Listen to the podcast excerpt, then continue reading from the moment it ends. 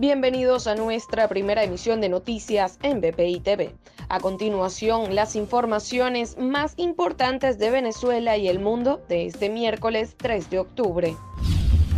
El alto representante de la Unión Europea para los Asuntos Exteriores, Joseph Borrell, dijo que las principales preocupaciones del bloque comunitario en la región son los conflictos políticos en Venezuela, Cuba y Nicaragua, los movimientos migratorios en América Central y los tratados comerciales.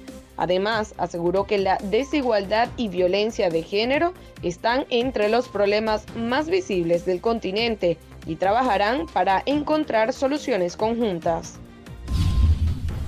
El presidente de Francia, Emmanuel Macron, expresó a su homólogo colombiano, Iván Duque, su apoyo en favor a la democracia en Venezuela y su deseo de que la asociación con los países de la región permitan avanzar en esa dirección.